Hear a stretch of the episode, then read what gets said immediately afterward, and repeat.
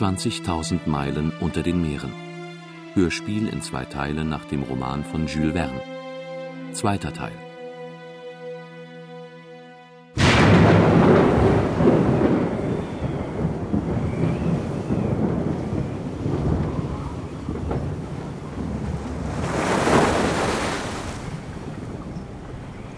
Fern von allen Menschen verlief das Leben Kapitän Nemos im Schoße des unermesslichen Meeres, bis er einst sein Grab in den Tiefen beziehen würde, wohin niemand zu dringen vermochte, seinen Frieden zu stören.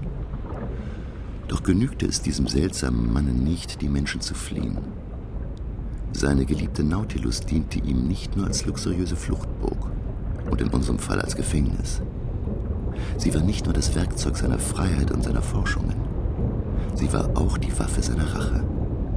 Einer Rache, deren furchtbare Ausmaße wir vorerst nur erahnten. Am 24. Januar kam die Insel Keeling in Sicht. Wir fuhren auf Indien zu. Ned Land und ich standen an der Reling und betrachteten die steilen Küsten. In Indien, Professor, da gibt es Straßen, Eisenbahnen, englische und französische Städte. Da kann es nicht lange dauern und wir stoßen auf einen Landsmann. Jetzt schlägt unsere Stunde. Was sollte ich Ned Land sagen? Denn wenn ich auch selber begierig war, kein einziges der Wunder zu versäumen, die sich in diesem unergründlichen, keinem Sterblichen sonst zugänglichen Reich unseren Augen noch enthüllen sollten, und mochte es mich das Leben kosten, durfte ich dieser meiner Wissbegier halber meine Gefährten davon abhalten, sich in Sicherheit zu bringen, wenn sich eine Gelegenheit dafür bot? Musste ich nicht vielmehr alles dafür tun, ihrer Flucht, unserer Flucht, zum Erfolg zu verhelfen? Denn ob es mir eines Tages gelingen konnte, Nemo aus dem Bann seiner Einsamkeit zu erlösen und ihn mit uns hinaufzunehmen, hinauf auf die Erde, das erschien mir offen gestanden nach den Ereignissen der letzten Tage zweifelhafter denn je zuvor. Am nächsten Tag passierten wir am 82. Längengrad den Äquator und kamen so wieder in die nördliche Hemisphäre. Gegen Mitternacht näherten wir uns Ceylon. Eine Insel, über die ich in der Bibliothek nähere Aufschlüsse zu gewinnen hoffte. Die Insel Ceylon ist durch ihre Perlenfischerei berühmt. Wäre es Ihnen angenehm, Monsieur Aronnax, eine dieser Perlenbänke zu besuchen? Mit dem größten Vergnügen, Kapitän. Sie fürchten sich doch nicht vor Haien. Vor Haien?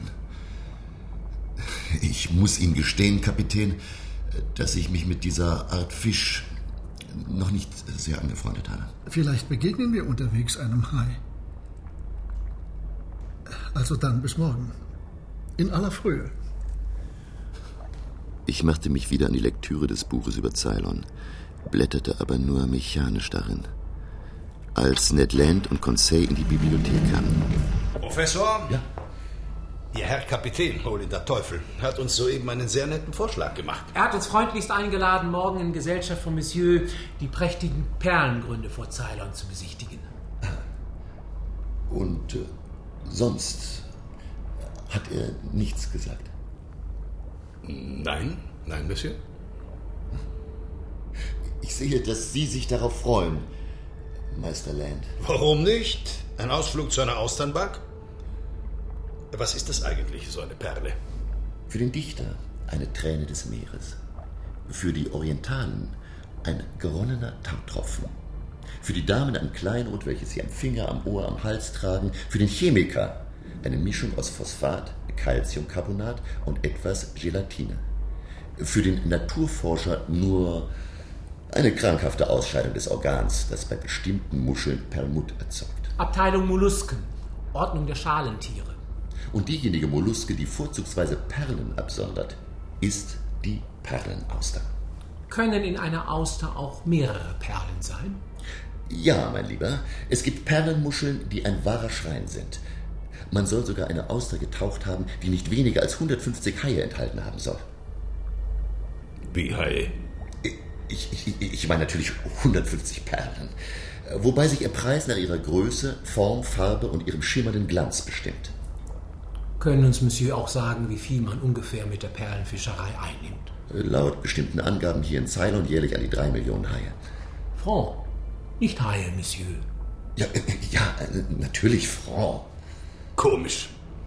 Ich habe meiner Braut, Cat Tender, die dann übrigens einen anderen geheiratet hat, einen Tauge nichts, wenn Sie meine Meinung hören wollen, ein Perlenhalsband gekauft, das kostete anderthalb Dollar.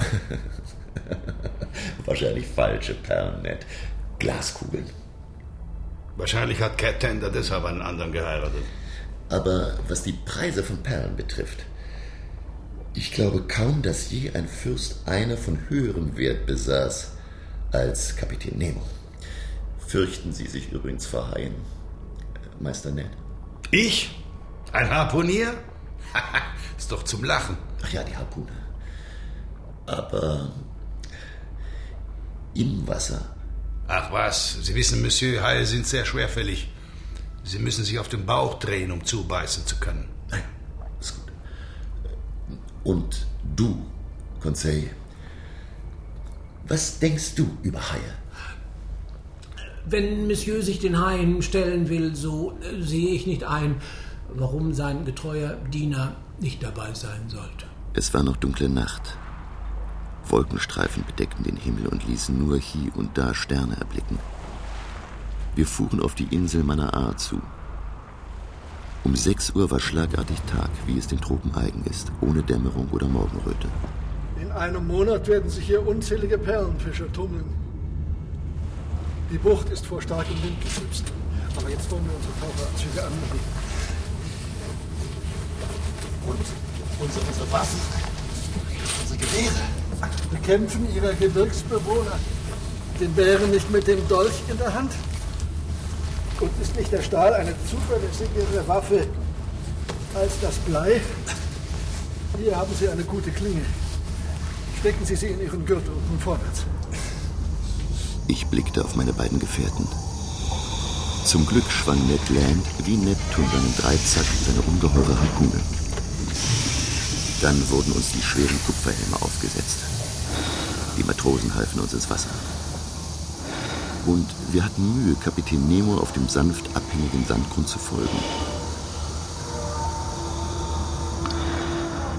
Unter unseren Tritten wurden Schwärme merkwürdiger Fische aufgescheucht. Eine Meerschlange mit blauschwarzem Bauch, ein großer, von Darwin beschriebener Meerkrebs erregten meine Aufmerksamkeit und verjagten die düsteren Gedanken aus meinem Kopf. Und erst auf der Austernbank. Millionen Muscheln warteten darauf, ergriffen und geöffnet zu werden. Doch Kapitän Nemo ließ uns keine Zeit, bis wir endlich zwischen zwei malerisch aufgetürmten Felsen eine ungeheure Grotte erreicht hatten. Und dort war sie. Eine mehr als zwei Meter große Auster. Kapitän Nemo hob mit der Hand die dicke, runzlige Schale an und eine Perle, viel größer als die in der Nautilus, vielleicht von der Größe einer Kokosnuss, kam zum Vorschein mit einem Wert von mindestens 10 Millionen Francs. Schon auf dem Rückweg zur Muschelbank blieb Kapitän Nemo plötzlich stehen, mit der Hand auf einen Punkt vorausweisend. Ich dachte an einen Hai, aber es war ein Mensch, ein Inder offenbar, nackt, einen Stein zwischen den Beinen, der ihm beim Hinabtauchen helfen sollte. Da auf einmal, der Mann kniete inzwischen auf dem Boden, um die Perlen herauszulösen, schoss ein riesenhafter Hai auf ihn zu. Den Dolch in der Hand sprang Kapitän Nemo hinzu, geradewegs auf das Ungeheuer los. Der Hai wurde abgelenkt. Der Inder stieg mit schnellen Stößen nach oben. Doch was für ein furchtbarer Kampf war nun zwischen dem Hai und Kapitän Nemo entbrannt. Von der Wucht der enormen Masse des Fisches niedergedrückt, kam Nemo zu Fall. Und es wäre um ihn geschehen gewesen. Hätte sich nicht Ned Land, der Gefahr nicht achtend, mit seiner Harpune auf den Räuber gestürzt und ihm den Todesstoß versetzt. Sodass wir am Ende alle drei heil und gesund zu unserem Boot zurückkehren konnten. Sie hätten eigentlich nur zusehen müssen, wie das Ungeheuer mich zerfleischt, Meister Land. Trotzdem habe ich Ihnen zu danken. Dann würde ich sagen, Kapitän, sind wir quitt. Kapitän, um ein Haar hätten Sie Ihr Leben für diesen Inder geopfert. Obwohl er doch auch zu denen da oben auf der Erde gehört. Dieser Mann gehört zu einem Land, dessen Bewohner man beleidigt und unterjocht. Und diesen armen Kreaturen werde ich mich bis zu meinem letzten Atemzug zugehörig fühlen. Er wandte sich ab. Ein trauriger Glanz huschte durch seine Augen. Unsere Fahrt ging nun in nord-nordwestlicher Richtung auf den Golf von Oman zu, der den Eingang zum Persischen Golf bildet. Wohin führt uns Kapitän Nemo? Der Persische Golf hat keinen Ausgang. Nun, so werden wir wieder zurückfahren. Und wenn die Nautilus nach dem Persischen Golf dem Roten Meer einen Besuch abstatten will. Das Rote Meer ist genauso eine Sackgasse wie der Golf. Warum sonst graben Sie seit Jahren am Suezkanal? Nach Europa kommen wir da lang jedenfalls nicht. Also, wo geht es hin? Ist Ihnen diese Reise unter dem Meer so langweilig, mein lieber Freund? Obwohl wir die einzigen Menschen sind, die diese Wunder der Meere miterleben dürfen. Ja, aber als Gefangene. Und wo Zwang ist, da hört sich das Vergnügen auf. Wissen Sie überhaupt, Professor, dass wir nun schon beinahe drei Monate an Bord der Nautilus sind? Nein, Ned, ich weiß es nicht und ich will es auch gar nicht wissen. Ich zähle weder die Stunden noch die Tage. Und was aus uns wird? Das wird sich zeigen, Meister Ned. Würden Sie kommen und sagen, die Gelegenheit ist die und die, so würde ich das ernsthaft mit Ihnen besprechen. Das müssen Sie mir glauben. Aber so standen die Dinge noch nicht. Leider. Leider. Am 7. Februar kamen wir durch die Straße von Bab el-Mandeb ins Rote Meer, das zur Zeit der Pharaonen und der römischen Kaiser die Hauptstraße des Welthandels war. Eine Bedeutung, die es dereinst vielleicht wiedererlangen wird, wenn erst die Landenge von Suez durchstochen ist. Nun, Professor, wie gefällt Ihnen das Rote Meer? Haben Sie seine Wunder schon beobachtet, seine Fische, Zoophyten, Schwämme, seine Korallenwälder? Das habe ich, Kapitän Nemo. Und zwar so, wie es nur von Bord Ihrer Nautilus möglich ist. Nicht wahr?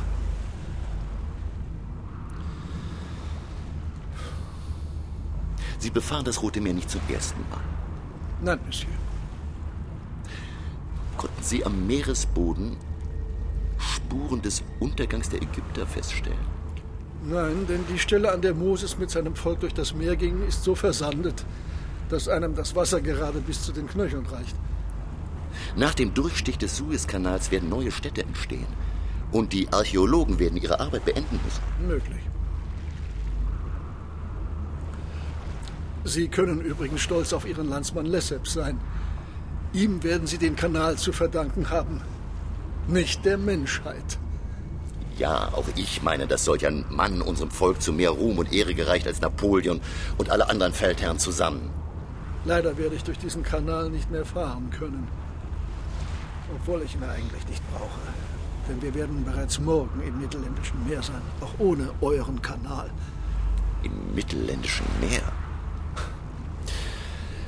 Obwohl ich mich hier an Bord das Wundern abgewöhnt habe, erstaunt mich doch die Geschwindigkeit, mit der Sie um Afrika herumfahren wollen. Aber wer, Professor, sagt denn, dass wir das Kap der guten Hoffnung umfahren werden? Mit dem Schiff über das Festland? Nein, unter demselben hindurch. Die Naturprofessor hat schon längst die Verbindung geschaffen, die dem Menschen jetzt vielleicht gelingt.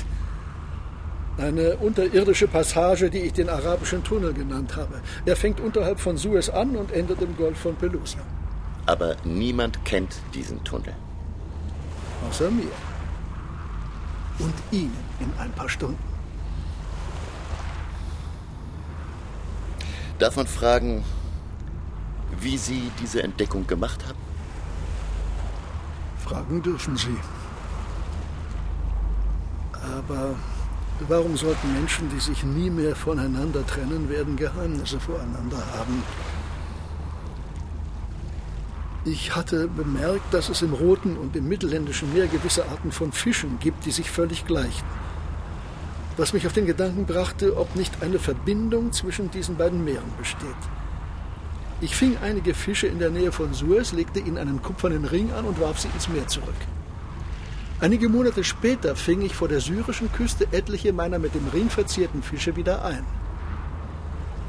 Damit war die Verbindung der beiden Meere bewiesen, von der Sie sich selbst überzeugen werden. Wollen Sie mich in die Steuerkabine begleiten? Ich wagte es nicht, Sie darum zu bitten. In der Steuerkabine war es dunkel. Als sich meine Augen an die Finsternis gewöhnt hatten, gewahrte ich den Steuermann. das Meer war durch unsere Scheinwerfer beleuchtet. Dann wollen wir die Einfahrt in den Tunnel suchen. Um 10.15 Uhr übernahm Kapitän Nemo selbst das Steuerrad. Ein breiter, finsterer Stollen öffnete sich vor uns. Und die Nautilus fuhr geradewegs hinein. Gewässer des Roten Meeres stürzten durch den stark abfallenden Tunnel ins Mittelländische Meer und die Nautilus wurde von der Strömung mitgerissen, obwohl sich ihre Maschinen mit voller Kraft dagegen anstemmten. Und das Einzige, was ich jetzt noch erkennen konnte, waren die hellen Striche, die das gleißend helle elektrische Licht über die Wände der Durchfahrt zog. Mein Herz klopfte so stark, dass ich mir die Hand auf die Brust legen musste.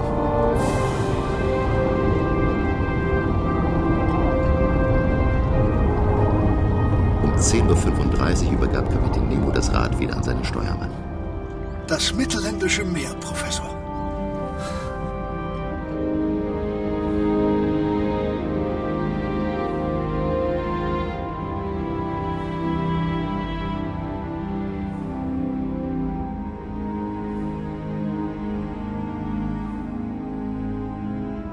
Am nächsten Tag, es war der 12. Februar, bei Tagesanbruch tauchte die Nautilus wieder auf. Ich eilte auf die Plattform.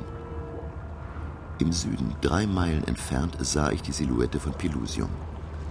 Es stimmte also. Wir waren durch diesen Stollen, den Kapitän Nemo arabischer Tunnel getauft hatte, von einem Meer in das andere gerissen worden. Gegen sieben Uhr kamen Conseil und Ned Land zu mir. Na, Herr Naturforscher, wo haben wir es denn? Ihr mittelländisches Meer. Wir befinden uns bereits darauf, Meister Ned Land. Das heißt, wir sind in dieser Nacht. Und in nur wenigen Minuten. Dort, die Flachküste. Das ist Ägypten. Dieser Kapitän ist wirklich ein Teufelsbraten. Das mittelländische Meer. Aber ist euch klar, was das heißt? Das heißt, das ist jetzt genau der richtige Zeitpunkt, um über uns und unsere Lage zu reden. Nun, also, was wollen Sie uns sagen? Wir sind in Europa, meine Herren. Das heißt, wir sollten der Nautilus bei nächster Gelegenheit Adieu sagen. Ist es wirklich so schlimm für Sie, Freund Ned? Langweilt Sie das alles so sehr, diese ganze äh, seltsame Reise? Nein, nein, sie langweilt mich nicht. Aber sie muss trotzdem einmal ein Ende haben, verdammt. Sie wird ein Ende nehmen, Ned. Ach ja? Und wo und wann? Ich weiß es nicht.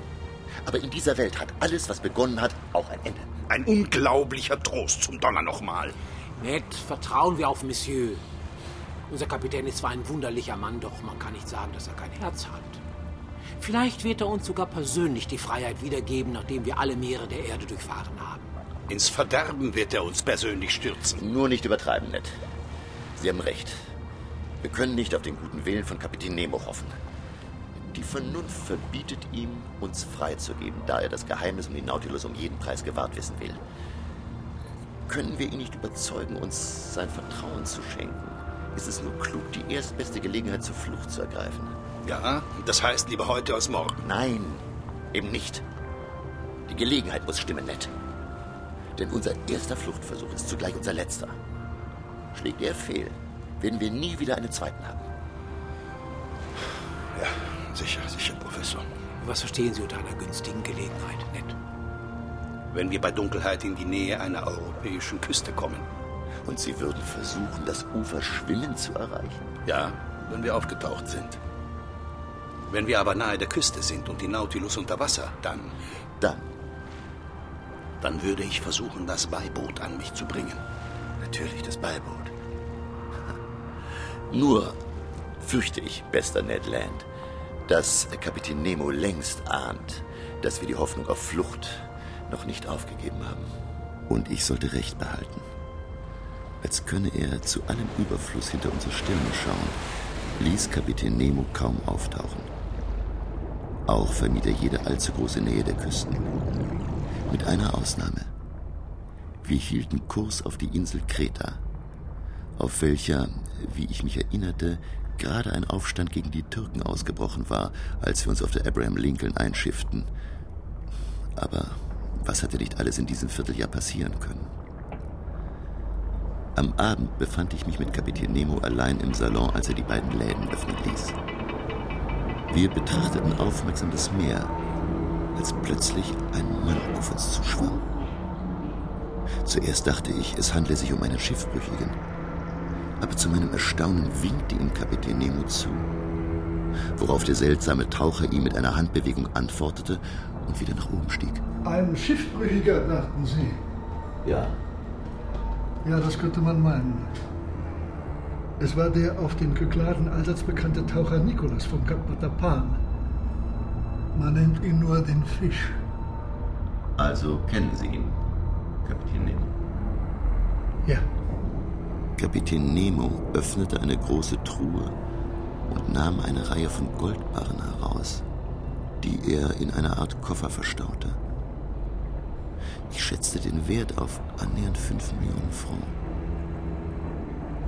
Nachdem er den Deckel mit einer Aufschrift in griechischer Sprache versehen hatte, erschienen vier Mann, die den mit Goldbarren angefüllten Koffer mühsam wegschleppten. Eine Weile später konnte ich vernehmen, wie sie ihn die eiserne Leiter hochzogen und das Beiboot klargemacht wurde. Sagten Sie etwas, Professor? Nein, Kapitän Nemo. Dann erlauben Sie mir, Ihnen eine gute Nacht zu wünschen. Für wen hatte Kapitän Nemo diese ungeheure Summe bestimmt? Zu wem hatte er sie bringen lassen? Und woher hatte er überhaupt all das Gold? Eines Tages sollten wir es erfahren. Wenige Tage nachdem wir die griechischen Gewässer verlassen hatten, passierten wir die Straße von Gibraltar und fuhren in den Atlantik. Diese riesige Fläche Wasser. Die Nautilus hatte in dreieinhalb Monaten nahezu 10.000 Meilen zurückgelegt. Eine Strecke länger als der Umfang des ganzen Erdkreises. Wir sind nur ein paar Meilen von der Küste entfernt. Es wird eine dunkle Nacht, der Wind ist günstig. Ich habe Ihr Wort, Professor, und ich rechne auf Sie. Heute Abend um 9 Uhr. Ich habe es Conseil bereits gesagt, er hält sich bereit. Die Ruder, der Mast und das Segel sind bereits verstaut, sogar etwas Proviant. Wir haben an alles gedacht. Aber das Meer ist so unruhig. Meinetwegen. Aber manchmal muss man etwas riskieren. Auch die Freiheit hat ihren Preis. Darum, Gott befohlen. Heute Abend noch, zwischen 10 und 11, werden wir entweder an Land oder nicht mehr unter den Lebenden sein. Es zog mich in den Salon. Dieses eine letzte Mal noch gedachte ich, hinter der magischen Grenze aus Glas die Wunder der Tiefe zu bestaunen. Während ich mir zugleich unablässig Gedanken darüber machte, wie Kapitän Nemo unsere Flucht aufnehmen würde. Und wie würde er sich verhalten, falls sie scheitern sollte? Oder falls man Ned Land bei den letzten Vorbereitungen ertappte? Ja, hatte ich nicht sogar Grund, ihm für diese gewiss seltsamste Gastfreundschaft der Welt dankbar zu sein? Ah, Professor, ich habe Sie gesucht. Ja? Wissen Sie, wo wir uns befinden? Nein, Kapitän. In der Bucht von Vigo. Im Salon wurde es dunkel. Umso heller wirkten jetzt das Meer und der Meeresboden, wo sie das Licht unserer Scheinwerfer berührte. Ich sah einen Teil der Mannschaft in Tauchanzügen inmitten verkohlter Wracks verfaulte Fässer und Kisten öffnen. Gold- und Silberbarren kamen zum Vorschein, Münzen und Edelsteine. Der Meeresboden war voll davon. Hier also war die Schatzkammer, in der Kapitän Nemo sich nach Belieben bedienen und seine Millionen besorgen konnte. In dieser Bucht, Professor, wollte Admiral Chateau Renaud 1702 seine Galeonen löschen, die mit Gold- und Silberschätzen aus Südamerika beladen waren. Schätze, die man den Inkas gestohlen hatte. Bestimmt für den Krieg gegen England, Holland und Österreich. Als die englische Flotte aufkreuzte. Es war der 22. Oktober. Admiral Chateau Renaud setzte sich gegen die englische Übermacht tapfer zur Wehr, aber als er sah, dass die Schätze in die Hände der Engländer fallen würden, steckte er seine Galeonen in Brand und versenkte sie mitsamt der Ladung. Wussten Sie, Professor, dass das Meer solche Schätze birgt? Man schätzt den Wert Auf zwei Millionen Tonnen. Ja, so viel waren es vielleicht tatsächlich einmal. In der Zwischenzeit ist einiges verbraucht. Aber einige Milliarden sind es immer noch, die ich besitze. Was könnte man nicht alles mit diesen Reichtümern bewirken? Wie vielen Menschen vernünftig verteilt beistehen in ihrer Herzennot, statt sie hier liegen zu lassen? Oder sie einzusammeln, um sie irgendwo zu horten? Um sie irgendwo zu horten? Woher wissen Sie, dass ich sie nicht für einen guten Zweck verwende? Glauben Sie denn, ich wüsste nicht, dass es da oben auf Erden elende Geschöpfe gibt? Sklaven in Ketten, unterdrückte Völker, die auf ihre Befreiung hoffen? Wieder brach er ab. Doch konnte er nicht mehr verhindern, dass ich gesehen hatte, was er so strikt zu verbergen wünschte. Eine mitfühlende Seele. Und ein vor Nächstenliebe loderndes Gewissen. Monsieur Aronnax, ich möchte Ihnen einen Ausflug vorschlagen. Ich denke, er könnte Sie interessieren. Und wohin soll es gehen, Kapitän? Sie haben den Meeresgrund bisher nur tagsüber kennengelernt. Würde es Ihnen gefallen, ihn einmal bei dunkler Nacht zu sehen? Das sicherlich. Nun, dann kommen Sie. Am Grunde des Atlantiks, in einer Tiefe von etwa 300 Metern, schritten wir in unseren Skaphandern dahin. Und noch immer hatte Kapitän Nemo, außer indem er auf einen rötlichen Punkt in der Ferne deutete, nicht verraten, was er mir zu zeigen gedachte. Je näher wir kamen, desto mehr nahm der rote Schein zu, bis er rings um den Horizont schier in Flammen setzte. Eine Lichtquelle von solcher Kraft, hier unter Wasser, war mir vollkommen rätselhaft. War dies etwa, war dies Kapitän Nemos unterseeische Residenz? Schon war das weiße Licht der Nautilus nicht mehr zu sehen. Schließlich gelangten wir auf eine grell beleuchtete Hochfläche. Und mit einem Mal wurde mir bewusst, wo wir uns befanden. Der Berg unter unseren Füßen war ein Vulkan.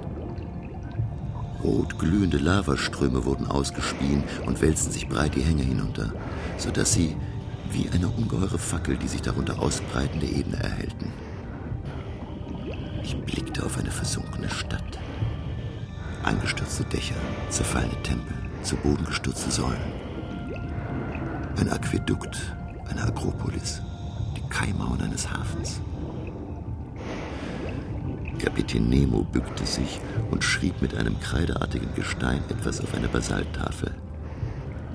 Atlantis.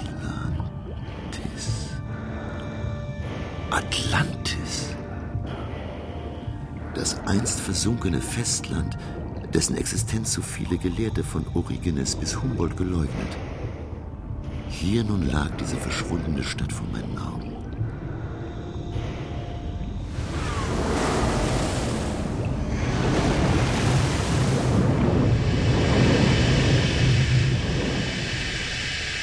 Am nächsten Morgen kam ich erst um 8 Uhr in den Salon. Die Nautilus musste sich auf der Wasseroberfläche befinden, denn ich vernahm Schritte oben auf der Plattform. Da trat Kapitän Nemo ein. Ich hörte, dass Sie schon auf sind, Professor. Wo sind wir? Unter der Erde. Unter der Erde. Und die Nautilus schwimmt. Die Nautilus schwimmt immer. Folgen Sie mir auf die Plattform. Gleich wird unser Scheinwerfer Licht in das Dunkel bringen. Als wir die Plattform betraten, lag die Nautilus ruhig auf der Wasseroberfläche. Wir befanden uns auf einem See, umgeben von Felswänden, die in der Höhe zusammenzustoßen schienen. Es war eine Höhle. Eine ungeheure Höhle mit einem Durchmesser von etwa zwei Meilen. Dies ist das Innere eines erloschenen Vulkans, in den das Meer eingedrungen ist. Die Nautilus ist durch einen natürlichen Kanal zehn Meter unter dem Meeresspiegel in diesen See eingelaufen. Hier ist unser Heimathafen. Ein sicherer, geheimer und gegen alle Wetter geschützter Ort. Es gibt keinen besseren auf ihren Kontinenten. Wahrhaftig, Kapitän. Kein schlechtes Versteck. Aber um welchen Vulkan handelt es sich? Sie werden ihn kaum kennen. Er gehört zu einer der vielen kleinen Inseln der Kanaren. Für die Seeleute ist er nur eine Klippe. Ich habe ihn durch Zufall entdeckt. Dass Ihnen sogar die Natur stets zu Diensten ist, sollte mich inzwischen nicht mehr erstaunen, wenn ich auch nicht weiß, wozu Sie für Ihre Nautilus einen Hafen brauchen. Für die Elektrizität zum Beispiel. Hier gibt es Kohleminen. Die bauen wir ab und verbrennen sie hier, um Natrium zu gewinnen. Sehen Sie die Anlagen dort drüben am Ufer? Eine ganze Fabrik. Durch den aufsteigenden Rauch glaubt die Welt, dieser Vulkan sei noch immer aktiv. Wir halten uns hier nur einen Tag auf, um unsere Vorräte zu erneuern. Dann werden wir unsere Fahrt fortsetzen. Tags darauf fuhr die Nautilus wieder auf hoher See. Immer einige Meter unter der Oberfläche des Atlantischen Ozeans dahin, was auch die letzte Hoffnung auf eine Rückkehr nach Europa zunichte machte. Bis zum 9. März fuhren wir so und hatten alles in allem bisher 13.000 französische Meilen zurückgelegt. Nun, wie ist der derzeitige Stand der Wissenschaft, Monsieur Aronnax? Nimmt man an, dass es in größeren Tiefen noch Fische gibt oder nicht? Man weiß, dass mit zunehmender Tiefe zuerst das pflanzliche Leben verschwindet und erst danach das animalische. Man hat in einer Tiefe von 4000 Metern zum Beispiel einen lebenden Seestern entdeckt. Wie erklärt sich denn Ihre Wissenschaft, dass in solchen Tiefen überhaupt noch Lebewesen existieren können? Wir wissen, dass die im Meerwasser aufgelöste Sauerstoffmenge mit der Tiefe zunimmt, anstatt abzunehmen. Und dass der Druck in der Tiefe den Sauerstoff komprimiert. So, das weiß man also alles. Auf Erden. Doch ein paar Neuigkeiten habe ich Ihnen wohl trotzdem zu bieten. Das Manometer zeigte bereits eine Tiefe von 6000 Metern an. Doch die Nautilus in einer mächtigen Diagonale und mit der vollen Kraft der Schrauben sich hinabwühlend, tauchte immer noch tiefer und tiefer. Bald hatten wir 13.000 Meter erreicht. Der Rumpf vibrierte unter dem ungeheuren Druck wie eine gespannte Seite. Und noch immer waren wir nicht am Meeresboden angelangt. Ich spürte, wie die Stahlplatten in den Fugen zitterten, die Verstrebungen ächzten. Die Glasscheibe des Salons schien jeden Augenblick splittern zu wollen. Wusste Kapitän Nemo auch bestimmt, was er tat? Wir befanden uns in einer Tiefe von 16.000 Metern, was heißt, dass die Nautilus einem Druck von 1600 Kilogramm auf jedem Quadratzentimeter ihrer Oberfläche standzuhalten hatte.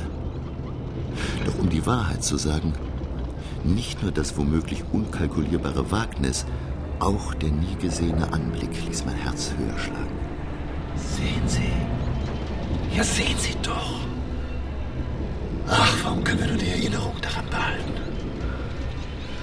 Würde Sie es reizen, Professor, davon mehr als nur die Erinnerung mitzunehmen? Was meinen Sie damit? Ich meine damit, dass es ganz einfach ist, eine fotografische Aufnahme von dieser Landschaft zu machen.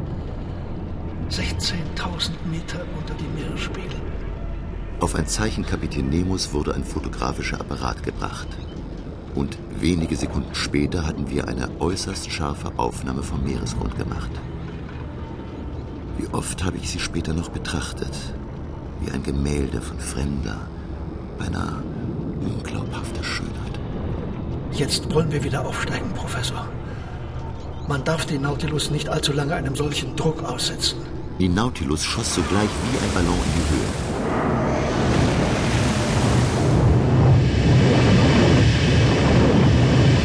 In nur vier Minuten hatten wir die 16.000 Meter Höhenunterschied überwunden. Dann schlugen wir südlichen Kurs ein. Nach Süden. Und immer weiter nach Süden ging unsere Fahrt. Wohin wollte Kapitän Nemo? Doch nicht etwa wirklich zum Südpol? Wäre ich nur an Bord eines Walfängers, wo ich hingehöre, wäre das ein Leben. Warum bin ich auch an dieses verdammte Boot hier gefesselt? Zumal Sie in diesen Meeren, wie ich annehme, noch nie gejagt haben. Stimmt, Monsieur, nur im Norden, in der Beringstraße und in der Davisstraße. Dann kennen Sie ja die Wale des südlichen Atlantiks noch gar nicht, da Sie die warmen Gewässer des Äquators meiden. Was reden Sie da, Professor? Ich habe vor zweieinhalb Jahren bei Grönland einen Wal erlegt. Der hatte an der Seite eine Harpune mit dem Zeichen eines Walfischjägers aus der Beringstraße. Wie soll das Tier, frage ich Sie, vom Westen Amerikas nach Osten gelangt sein, wenn nicht über den Äquator? Entweder ums Kap Horn oder um das Kap der guten Hoffnung herum. Auch ich neige zu dieser Ansicht und bin daher gespannt, was Monsieur darauf antworten wird. Dass die Walfische je nach Gattung in gewissen Meeren beheimatet sind, die sie nicht verlassen.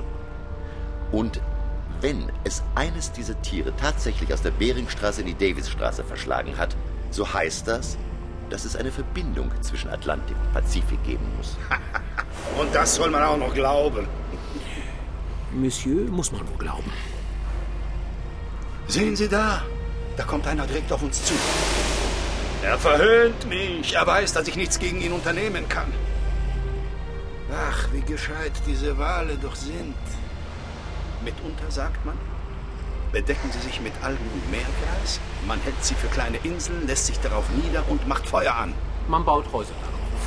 Und eines Tages taucht der Wal unter und nimmt alle seine Bewohner mit in die Tiefe. Sie scheinen solche Ammenmärchen zu lieben. Über Wale können Sie alles glauben. Aber sehen Sie nur, es ist nicht nur ein Wal. Es sind zehn, zwanzig, eine ganze Herde. Und ich kann nichts unternehmen. Das sind Südwale, Meister Ned. Ich könnte ein wenig Jagd auf sie machen. Um meinen Beruf nicht zu vergessen. Töten nur so zum Zeitvertreib?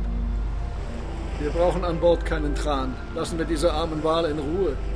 Sie haben genug natürliche Feinde, wie diese Pottfische, diese Schwert- und Sägefische. Ganz wie Sie meinen. Wir hielten weiterhin Kurs auf Süden.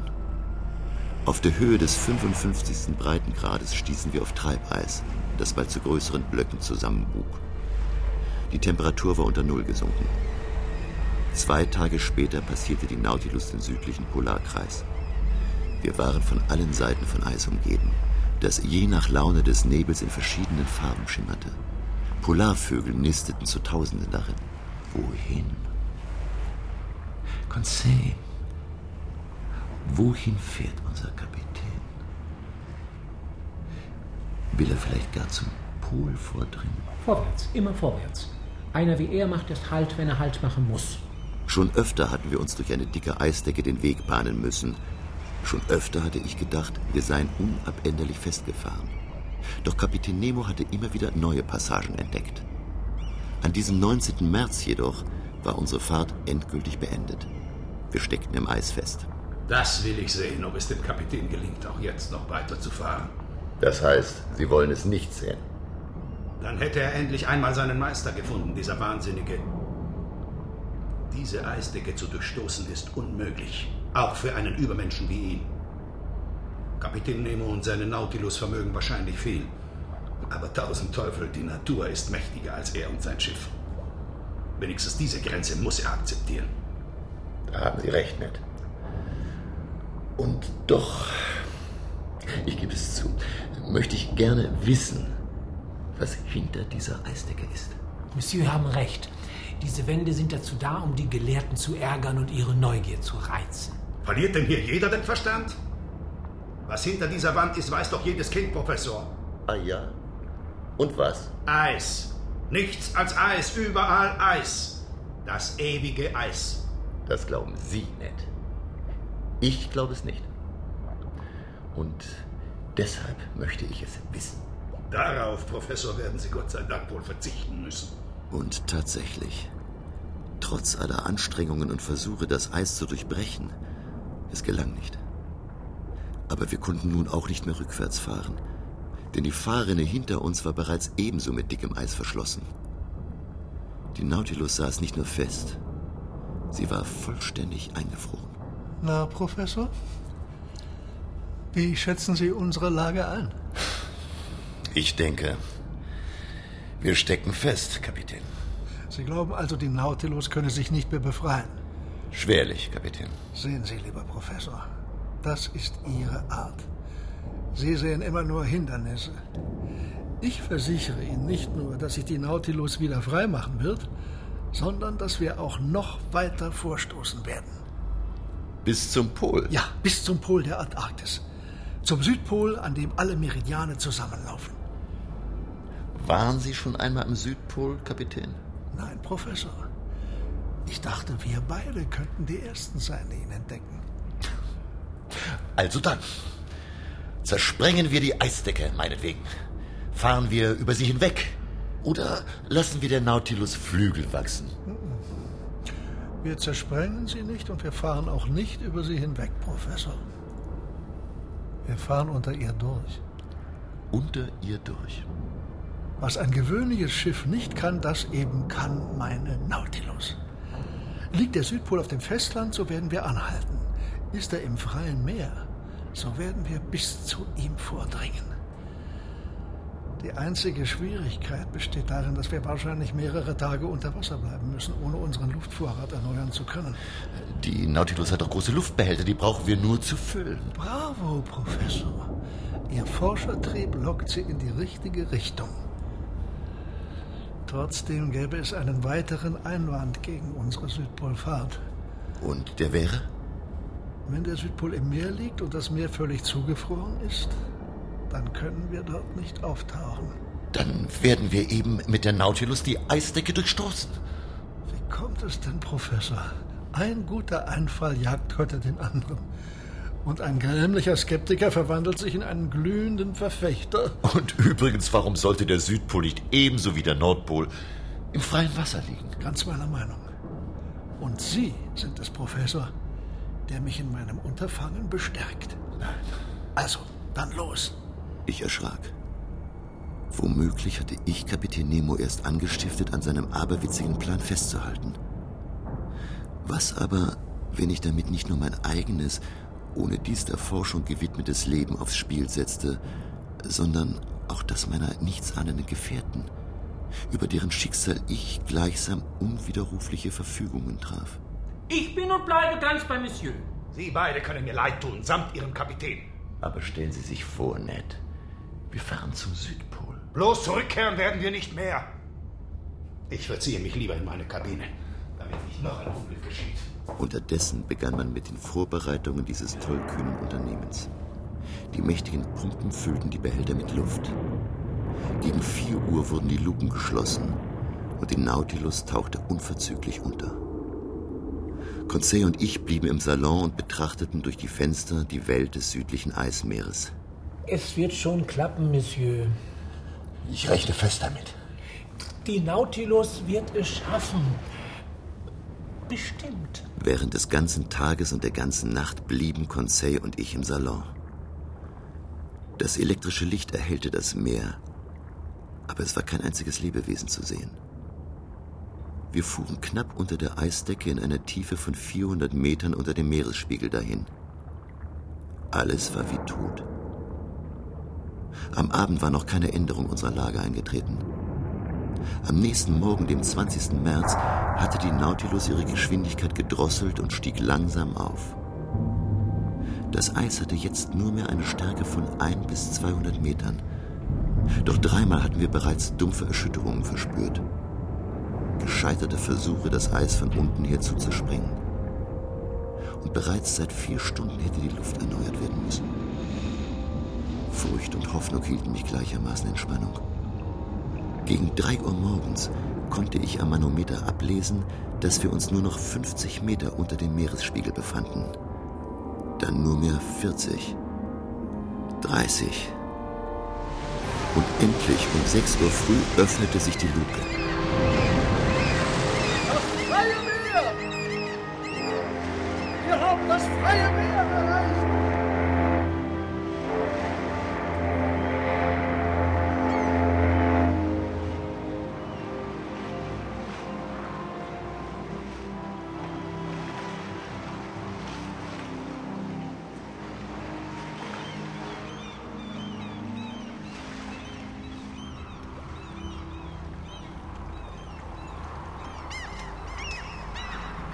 Das freie Meer. Vereinzelt ragten hinter uns die Spitzen der Eisberge in die Höhe. Verstreute Eisschollen trieben auf der weiten, teils tiefblau, teils olivgrün schimmernden Wasserfläche. Wie viele Fische, wie viele Vögel in der Luft. Das Thermometer zeigte drei Grad über Null. Und vor uns ragte eine Insel empor. Eine Insel, die vielleicht ein ganzer Kontinent war. Kapitän Nemo hatte sich mit seinen Instrumenten auf einem Basaltblock positioniert und beobachtete durch sein Fadenkreuz Fernrohr den Horizont. Sehen Sie auf Ihre Uhr, Professor. Wenn die Sonnenscheibe Punkt 12 Uhr genau zur Hälfte hinter dem Horizont verschwunden ist, so befinden wir uns am Südpol. Jetzt ist es genau Punkt 12. Und sehen Sie, ein vollkommener Halbkreis. Denken Sie an Cook und Bellingshausen, an Brunsfield Powell und Captain Biscoe, der Enderby-Land entdeckte, und die Adelaide-Insel, an Ihren Landsmann Durville und an Wilkes und Belney, sowie an den Engländer Ross, der bis ins Viktorialand vorstieß. Am Ende haben sie alle unverrichteter Dinge kehrt machen müssen.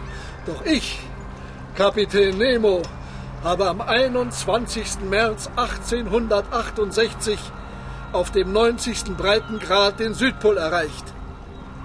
Und ich nehme diesen Teil des Erdkreises als sechsten Kontinent in Besitz. Und in wessen Namen, Kapitän? In meinem, Professor. In meinem. Kapitän Nemo entfaltete eine schwarze Flagge mit nichts als einem goldenen N darauf und rammte sie in den Boden. Adieu, leuchtende Sonne. Entschwinde, strahlendes Gestirn. Breite deine Nacht aus über mein neues Reich und schütze es mit sechs Monaten Finsternis. Am nächsten Morgen, dem 22. März, bereits um 6 Uhr früh, wurde mit den Vorbereitungen der Abreise begonnen. Es war bitterkalt. Im Zenit strahlte klar zu erkennen das Kreuz des Südens, der Polarstern der Antarktis. Stunden später fuhren wir bereits wieder unter der unermesslich dicken Eisdecke dahin. Bis ich um 3 Uhr früh durch eine heftige Erschütterung aus dem Schlaf gerissen und durch den Raum geschleudert wurde. Nautilus musste irgendwo aufgelaufen sein.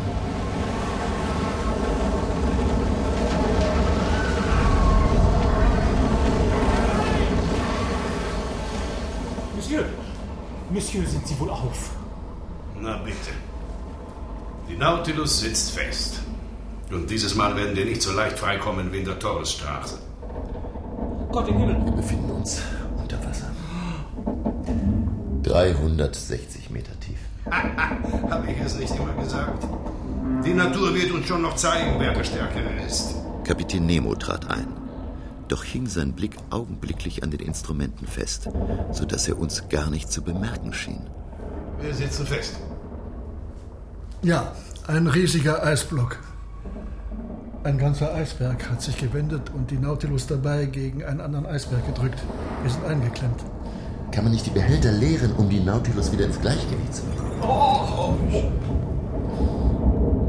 Wie Sie hören, Professor.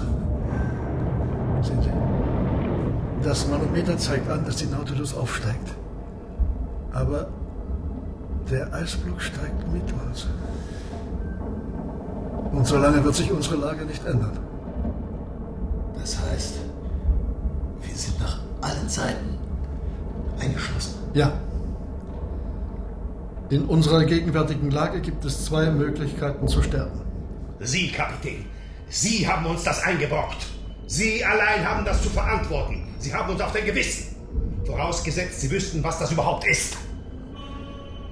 Zwei Möglichkeiten also. Erstens erdrückt zu werden, zweitens zu ersticken. Von Hungertod spreche ich nicht, da wir genügend Lebensmittel an Bord haben. Ersticken. Unsere Reservebehälter sind doch alle mit Sauerstoff gefüllt. Aber wir werden damit nur drei, vier Tage auskommen. Wir sind bereits seit 36 Stunden unter Wasser. Ja, ja, ja. Dann, dann müssen wir uns vorher aus dieser Eisumklammerung befreien. Sicher. Wir werden mit der Sonde die dünnste Stelle suchen und dann werden wir dort ein Loch hacken und durchbrechen. Das Einzige, was wir brauchen, ist Glück. Kapitän, ich kann mit dem Eispickel ebenso gut umgehen wie mit der Harpune. Angenommen, Meister Land. Wenig später konnten Conseil und ich durch das Fenster im Salon ein Dutzend Männer in Tauchanzügen auf der Eisbank sehen. Unter ihnen Ned Land, der mit der ganzen Kraft seines Unmuts die Spitzhacke schwang. Nach etwa zwei Stunden löste eine andere Gruppe, in der auch wir uns befanden, die Erschöpften ab. Und so ging es ohne Unterbrechung weiter. Professor. Professor, wir müssen irgendetwas unternehmen, um nicht angefroren zu werden. Wir müssen die Eisbildung aufhalten. Und wie? Wie machen wir das, Professor? Kochendes Wasser. Kochendes Wasser. Sehr gut, Monsieur. Heiß Heißes kochendes Wasser, das wir durch unsere Pumpen ausströmen lassen, könnte die Temperatur erhöhen und so das Einfrieren zumindest verzögern. Für wie lange haben wir noch Sauerstoff? Äh, morgen. Am nächsten Tag, dem 27. März, waren sechs Meter Eis abgebaut. Doch die Eiswand betrug immer noch vier Meter. Und die Luft in der Nautilus ließ sich kaum noch atmen. Es geht zu langsam. Die Arbeit mit dem Pickel geht zu langsam. Wir müssen es mit dem Sporn versuchen. Monsieur, werden sehen. Es gelingt. Mein guter Conseil. Auf einem Divan in der Bibliothek liegend kämpfte ich gegen den Erstickungstod an. Wie viele Stunden lang kann ich nicht sagen. Da, auf einmal, kam ich wieder zu mir. Luft füllte meine Lungen. Waren wir draußen? Nein. Ned und Conseil, meine treuen Freunde, führten mir aus einem Tauchgerät einen Rest Sauerstoff zu, den sie selbst dringend brauchten. Wo ist Nemo? Ist er erstickt? Er ist bei seinen Männern. Das Manometer. Nur noch 20. Ich spürte, wie die Nautilus ihr Gleichgewicht verlagerte und sich nach oben richtete. Und dann stieß sie mit voller Kraft voraus ihren gewaltigen eisernen Dorn gegen die nur mehr dünne Eisdecke. Und sie zerspringend, Löcher rahmend, bohrte sie sich schließlich durch.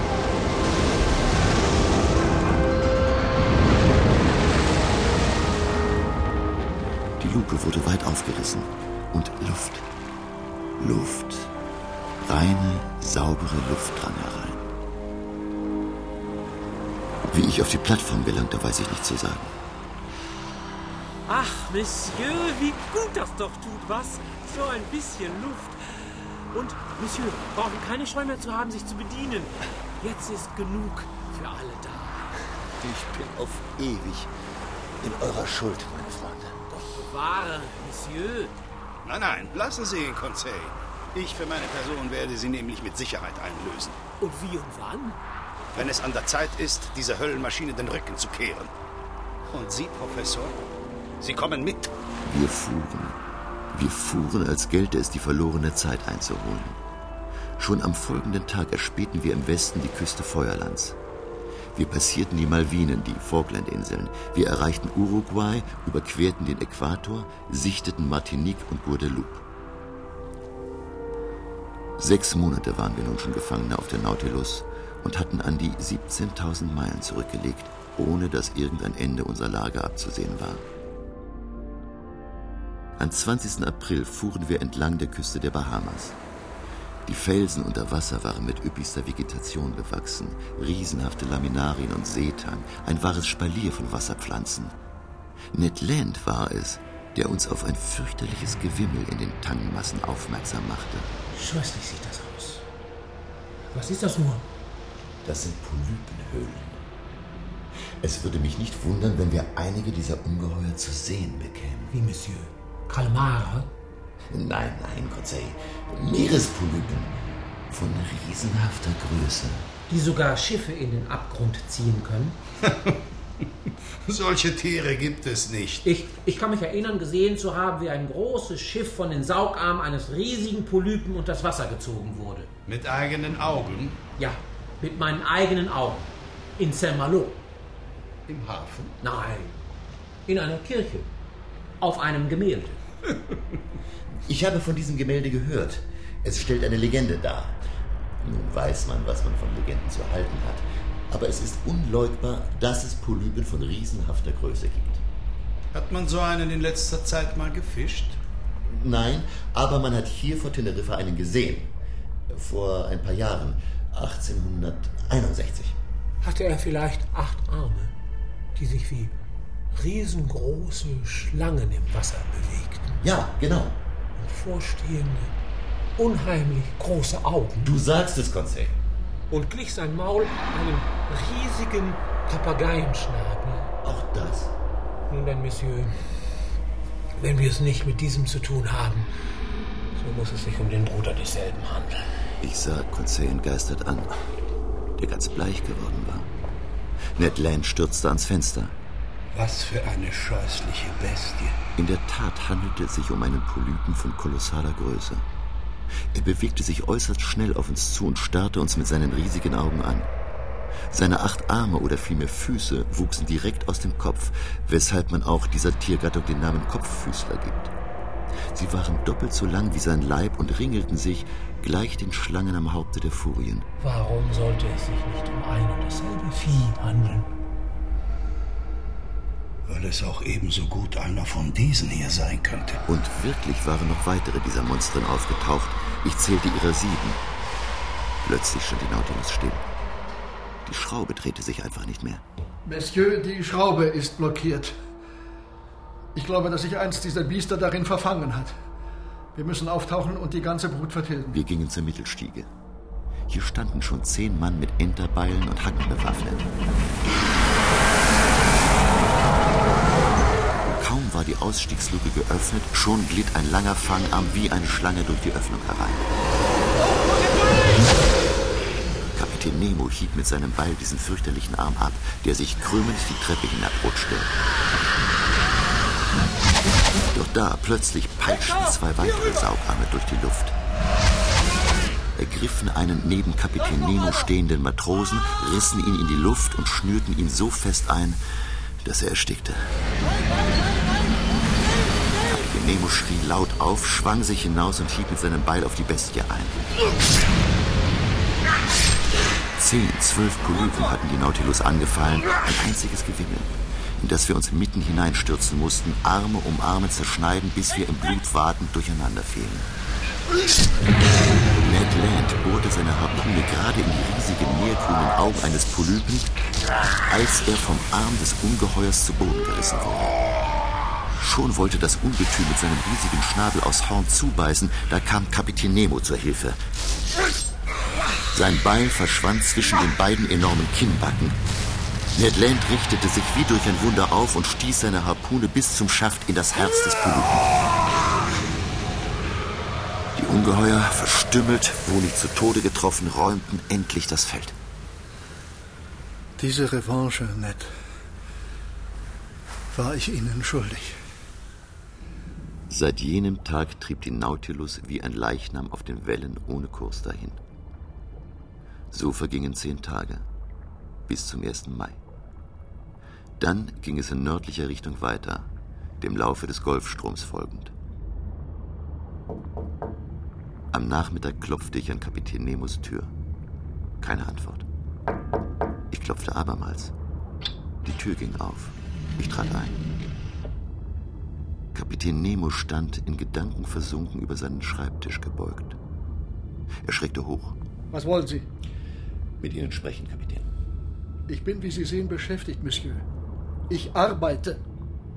Ich habe Anspruch darauf, mich zurückzuziehen, genauso wie Sie. Kapitän, ich habe mit Ihnen etwas zu besprechen, das sich nicht aufschieben lässt. In welcher Angelegenheit, Professor? Haben Sie eine Entdeckung gemacht, die mir möglicherweise entgangen ist? Hat das Meer Ihnen ein Geheimnis enthüllt? Ja? Wie? Nein, also. Hier, Professor. Hier ein Manuskript in mehreren Sprachen abgefasst. Es enthält meine Studien aus einer Sicht, wie sie kein anderes menschliches Wesen bisher haben konnte und niemals haben wird.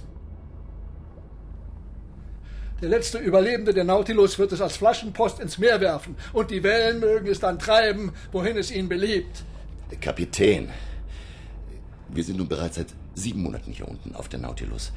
Und ich frage Sie heute, im Namen meiner Gefährten und in meinem eigenen Namen, wie es mit uns weitergehen soll. Sie können uns doch nicht ewig hier festhalten. Monsieur Aronnax, hängen Sie so sehr an Schmach und Feigheit, an Elend und Erniedrigung und was sonst noch diese verbrecherische Welt da oben zu bieten hat, dass Sie nicht zu schätzen wissen, was Sie dagegen eingetauscht haben? Ein Leben in einer friedlichen, wunderbaren, fantastischen Welt einer Welt, die ich Ihnen eröffnet habe. Nicht für jeden, Kapitän Nemo, ist das Leben hier in diesen engen Kammern etwas Wunderbares.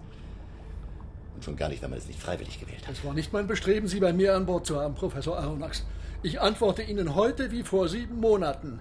Wer die Nautilus einmal betreten hat, der darf sie nie wieder verlassen. Das nenne ich Sklaverei! Nennen Sie es, wie Sie wollen. Wenigstens wissen wir jetzt, was wir von diesen Menschen zu erwarten haben. Nämlich nichts. Wir kommen bald in die Nähe von Long Island. Wir fliehen. Egal unter welchen Umständen. Wir alle oder ich allein. Doch es drohte Sturm aufzukommen.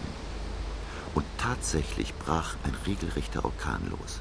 Gerade als sich die Nautilus einige Meilen vor New York befand. Der Himmel von Blitzen durchzuckt stand gleichsam in Flammen. Es war unmöglich, sich auf den Beinen zu halten. Dann tauchte die Nautilus runter.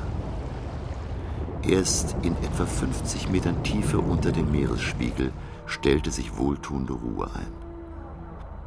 Ich begab mich in den Salon, in dem ich zu meiner Überraschung Kapitän Nemo antraf.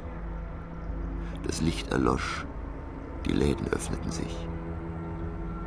Im Schein des elektrischen Lichts waren am Meeresboden die Konturen eines Schiffes mit geknickten, zerborstenen Masten zu erkennen.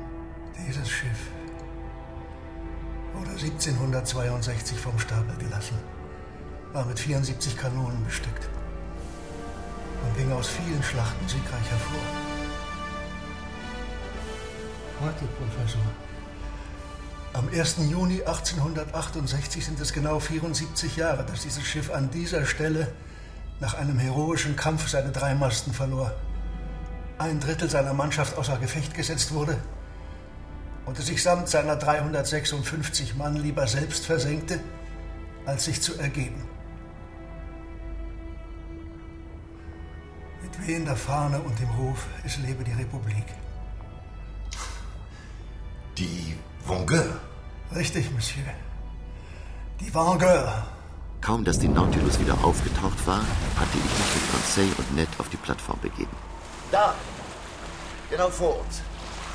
Die Silhouette eines Schiffes. Schätze etwa sechs Meilen entfernt. Was ist das für ein Schiff, Ned? Ich kann keine Flagge sehen. Aber es handelt sich um ein Kriegsschiff, einen gepanzerten Doppeldecker, vorne ein Ramsporn. Kommt das Schiff nur auf eine Meile heran, so springe ich ins Meer und ich fordere Sie auf, mir zu folgen. Monsieur, können sich darauf verlassen, ich habe einige Übung im Schwimmen, sowie darin, Monsieur in Schlepptau zu nehmen. Die schießen auf uns! Mit Erlaubnis, Monsieur, die glauben, den Narwal vor sich zu haben und schießen nun auf ihn. Am besten wir ins Kanale. Vielleicht reagieren Sie darauf. Ned Land nahm sein Taschentuch, um damit zu winken. Aber kaum hatte er es entfaltet, wurde er von Kapitän Nemo zu Boden gerissen. Soll ich dich an den Sporn meiner Nautilus nageln, bevor ich dieses Schiff ramme? Elender Mensch! Von ihm ablassend wandte er sich gegen das Kriegsschiff. Du weißt, wer ich bin! Du Schiff einer verfluchten Nation! Ich brauche deine Flagge nicht zu sehen, aber ich werde dir meinen zeigen! Und Kapitän Nemo entfaltete am Bug ein schwarzes Banner mit dem goldenen N darauf, ganz gleich demjenigen, das er am Südpol ins ewige Eis gerammt hatte. Schnell, begeben Sie sich mit Ihren Gefährten unter Deck, Professor. Sie wollen doch dieses Schiff nicht angreifen. Angreifen? Ich werde es versenken, Professor. Nein! Maßen Sie sich nicht an, mir Vorschriften zu machen. Ich wurde angegriffen und meine Antwort wird vernichtend sein. Um welches Schiff handelt es sich, Kapitän? Sie wissen es nicht? Umso besser. Gehen Sie augenblicklich unter Deck. Ja! Nehmt Feuer! Schieß nur! Vergeude deine Kugeln! Du wirst mir nicht entgehen! Aber nicht hier sollst du versenkt werden, denn ich will nicht, dass sich auf dem Grund des Meeres deine Trümmer mit denen der Vengeur vereinen! Die Nautilus entfernte sich rasch außer Schussweite. Das Kriegsschiff nahm die Verfolgung auf. So ging es Stunden. Die Nacht kam heran. Tiefe Stille herrschte an Bord. Ich konnte meine Ungeduld nicht mehr bändigen und begab mich an Deck, wo Kapitän Nemo unruhig auf und ab ging. Im Recht. Ich übe Gerechtigkeit. Ich bin der Unterdrückte. Du dort bist der Unterdrücker. Warum? Frag sie dort. Warum? Frag sie, frag sie. Frag sie, die mir alles genommen haben. Die Frau, die Kinder, den Vater, die Mutter, die Heimat. Frag sie doch. Frag sie. Frag sie. Frag sie. Ich sah ihn an. Dann warf ich einen letzten Blick auf das Kriegsschiff und suchte Conseil und Ned auf. Wir fliehen. Kommt. Es ist besser unterzugehen, als bei diesem Wahnsinn dabei zu sein. Meine Freunde, reichen wir uns die Hand. Und Gott sei bei uns. Ach, kommen Sie. Es wird klappen. Hören Sie, Monsieur. Sie schießen. Es muss klappen. Hören, Monsieur, das, das denn nicht? Das wohlbekannte Rauschen und Zischen. Die Behälter wurden mit Wasser gefüllt. Wir tauchten unter. Kapitän Nemo schien das gegnerische Schiff unter Wasser angreifen zu wollen, wo es kein Metallpanzer schützte. Die Geschwindigkeit wurde erhöht. Die Nautilus nahm sozusagen Anlauf. Dann gab es einen heftigen Stoß. Ich spürte förmlich, wie der eiserne Sporn der Nautilus in etwas eindrang, wieder zurückfuhr, wieder eindrang, wieder zurückfuhr. Ich lief in den Salon. Die Fensterläden waren geöffnet. Kapitän Nemo stand stumm und düster davor. Direkt vor mir der aufgeschlitzte Schiffsrumpf, welchen das Wasser einbrach. Ich konnte, musste zusehen. Das Schiff und mit ihm die gesamte Besatzung. Sie kletterten auf die Masten, klammerten sich an die Rahen, von einem fürchterlichen Strudel in die Tiefe gerissen. Ich sah ihm nach, als er das Fenster verließ. Ich sah ihm nach voll Grauen und Abscheu. Was immer man ihm auch angetan haben mochte, es gab ihm nicht das Recht, auf diese Weise Vergeltung zu üben. Er öffnete die Tür zu seinem Zimmer und trat ein. Das Licht fiel auf ein Bild an der Wand der geöffneten Tür gegenüber. Es war das Bild einer jungen Frau mit zwei Kindern neben sich. Ein Junge von vielleicht acht, ein Mädchen von höchstens fünf. Kapitän Nemo sah es an. Er streckte die Arme danach aus und kniete schluchzend nieder. Seither standen die Uhren an Bord still. Kapitän Nemo ließ sich über eine Woche lang nicht blicken. Eines Nachmittags, ich weiß nicht mehr welcher Tag es war, kam Ned Land in meine Kabine. Alle sind verstört. Es scheint keine Bewachung mehr zu geben. Sind Sie bereit, Professor? Ja. Wo sind wir? Man kann Festland sehen. Die Lofoten. Das weiß ich nicht. Aber wie auch immer, wir werden fliehen. Ja, Ned. Noch in dieser Nacht. Lebensmittel und Wasser sind im Boot. Und noch etwas. Wenn man mich ertappt, wehre ich mich und zwinge sie, mich zu töten.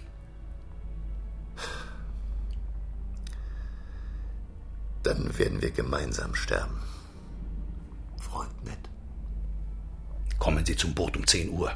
Da ist der Mond noch nicht aufgegangen. Conseil und ich erwarten Sie dort. Ein letzter Blick durch die Läden im Salon. Die Sammlungen, die Schätze der Bibliothek. Ich hoffte, Nemo noch einmal zu sehen, auch wenn ich nicht wusste, was ich ihm hätte sagen sollen. Leise öffnete ich die Tür. Der Salon lag im Dunkeln. Akkorde der Orgel drangen durch den Raum. Nemo saß vertieft in die Musik auf der Bank. Er schien mich nicht zu bemerken. Ich schob mich vorsichtig zur Tür hin und wollte sie gerade öffnen, als ein Seufzen des Kapitäns mich erschrocken einhalten ließ. Dann stand Kapitän Nemo auf. Er kam auf mich zu, gleich einem Gespenst. Genug. Allmächtiger Gott, lass es genug sein. Erschüttert und bestürzt lief ich davon. Er klomm rasch die Leiter zum Beiboot, wo mich meine beiden Freunde erwarteten. Fort! Nur fort von hier! Sind Monsieur heil und gesund? Hat man unsere Flucht entdeckt? So werden wir zu sterben wissen.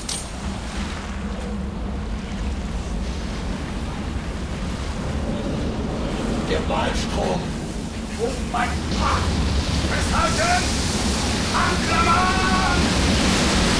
Im Bruchteil einer Sekunde wurde das Beiboot aus der Halterung gerissen und in den gewaltigen Strudel des Malstroms geschleudert.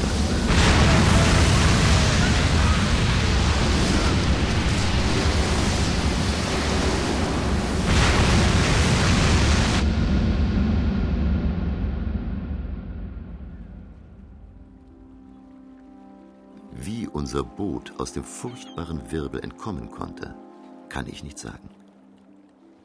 Als ich wieder zu mir kam, lag ich in einer Fischerhütte auf den Lofoteninseln. Auch meine beiden Gefährten, Conseil und Ned Land, waren gesund und wohlbehalten. Wir umarmten uns überglücklich. Was aus der Nautilus geworden ist, ich weiß es nicht. Entkam sie dem Mahlstrom? Lebt Kapitän Nemo noch? Werden uns die Fluten eines Tages seine Aufzeichnungen und Studien in die Hände spülen? Werden wir dann den richtigen Namen dieses Mannes erfahren? Ich hoffe es. Auch wenn ich mir sage, dass nicht viel Grund zu dieser Hoffnung besteht. Professor! Professor zu Tisch! Und wisst ihr, was es gibt? Monsieur schreibt. Monsieur wird gleich kommen. Zehn Monate hatte ich dieses außergewöhnliche Leben unter den Meeren geführt. Wer hat je diese Tiefen erforschen können? heißt es im Buche der Prediger, vor 6000 Jahren aufgezeichnet. Nur zwei Menschen auf Erden haben das Recht, Antwort auf diese Frage zu geben. Kapitän Nemo und ich.